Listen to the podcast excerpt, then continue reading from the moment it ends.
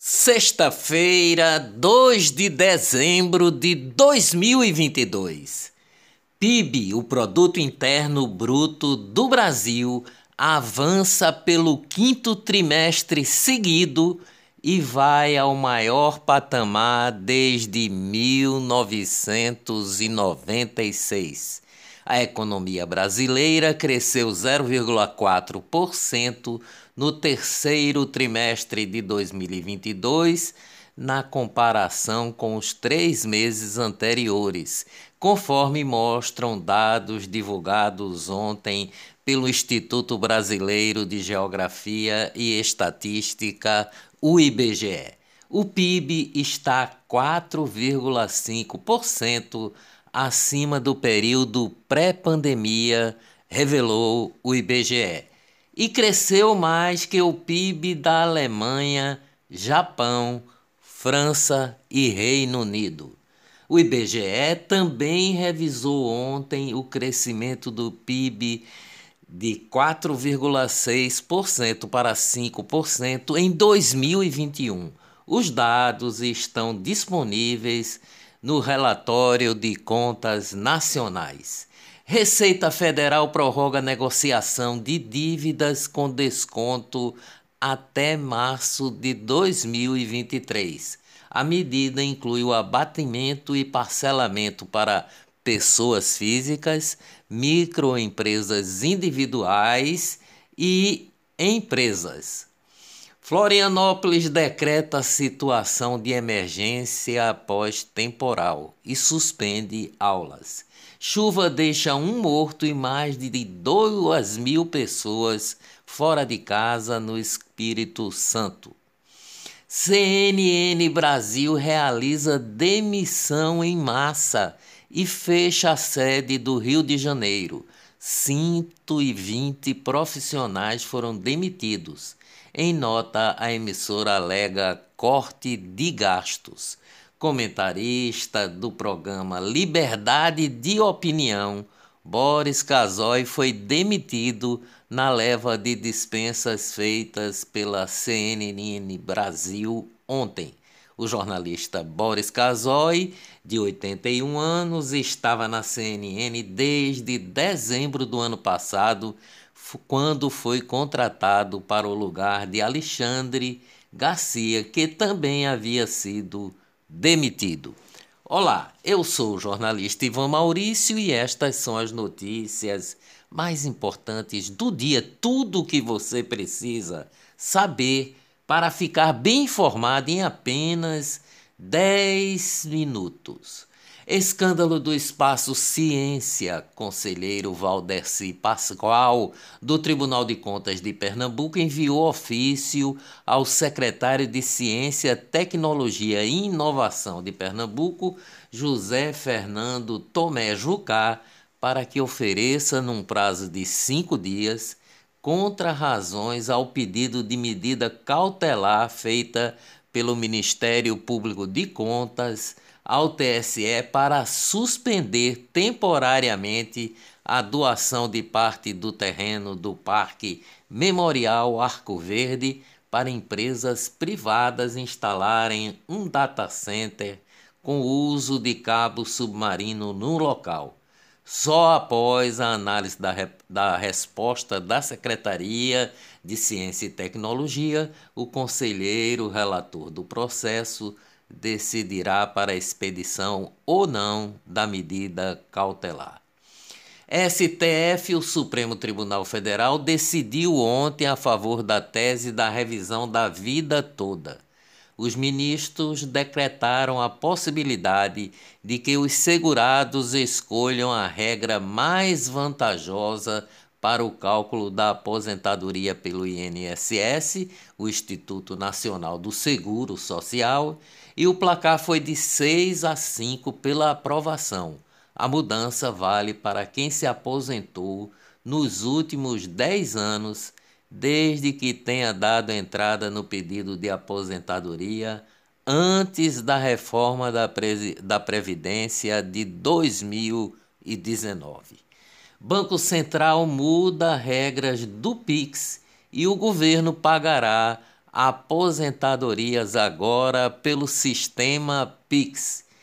Brasil tem 1 milhão e 100 mil procedimentos hospitalares em atraso. O ex-vereador de Jaboatão dos Guararapes, Carlinhos da Carreta, foi o político preso ontem pelo Grupo de Operações Especiais GOI. A ação teve como alvos, além dele, policiais civis e militares. Cerca de 64 milhões de reais foram bloqueados na operação. O grupo é suspeito de envolvimento com tráfico de drogas, homicídios e roubo qualificado. O jogador Ricardo Rocha diz após assistir a partida na casa de família de secretário municipal que foi contratado para fazer palestras e não comentários, e que as palestras terão novas datas a serem anunciadas pela Prefeitura do Recife. A banda de forró Rastapé se envolveu em um acidente com quatro veículos de carga no último domingo na BR-364 em Várzea Grande, Mato Grosso. A batida envolveu três veículos de carga, uma van e carro e deixou um instrumentista do grupo em coma na UTI, Unidade de Terapia Intensiva. Nenhum dos 11 integrantes da banda, de acordo com a assessoria de imprensa, perdeu a vida no acidente. Pelé tranquiliza fãs em mensagem, fazendo minha visita mensal ao hospital. Pelé está diagnosticado com quadro de broncopneumonia, diz a ESPN. Economia no Brasil. Balança comercial brasileira tem superávit de 6 bilhões e 675 milhões de dólares em novembro. Pix completa dois anos e quebra recorde de transações. Desde que entrou em operação, o Pix já movimentou mais de um trilhão de reais. Petrobras reduz de 5,8% os preços de venda do querosene de aviação. Negócios no Brasil e no mundo. Governo Bolsonaro fecha parceria com o México e o Brasil passará a fornecer carne suína para os mexicanos. Finanças no Brasil. A Bolsa de Valores de São Paulo e Bovespa fechou em queda com realização de lucros à espera de PEC e de anúncio de ministérios. O dólar à vista teve leve queda ontem de 0,03% e fechou em R$ 5,19 na venda. Propinas, terceira Câmara Criminal Federal do Rio de Janeiro condenou o ex-diretor da área internacional da Petrobras, Jorge Zelada, a nove anos e cinco meses de prisão pelos crimes de corrupção passiva e lavagem de dinheiro.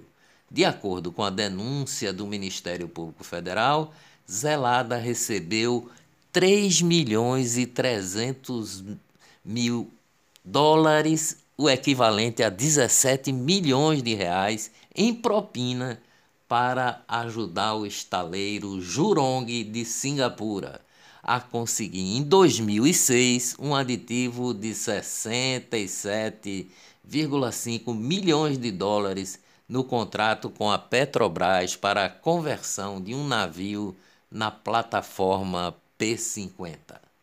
Os Supremos da Corte. Ministro do Supremo Tribunal Federal, STF, Alexandre de Moraes, diz à OAB, a Ordem dos Advogados do Brasil, que os pedidos de acesso a inquérito no chamado inquérito do fim do mundo já foram analisados. Ministro Alexandre de Moraes quer penhorar a aposentadoria do ex-deputado federal Roberto Jefferson, o pagamento de parcela das indenizações a que o deputado foi condenado, o ex-deputado, estariam atrasados, alega Alexandre de Moraes, que é o credor. Jornalista Oswaldo Eustáquio faz relato horrorizante no Senado. Alexandre de Moraes me prendeu na papuda, tive ossos quebrados dos braços, fui torturado todos os dias e não me deixaram ler a Bíblia. Transição. Lula diz que Gleisi Hoffmann não será ministra e ficará no comando nacional do PT. Covid no mundo. China reforça censura à internet para evitar novos protestos contra o seu programa Covid Zero. Dias melhores virão com certeza. Bom fim de semana, até segunda-feira, se Deus quiser.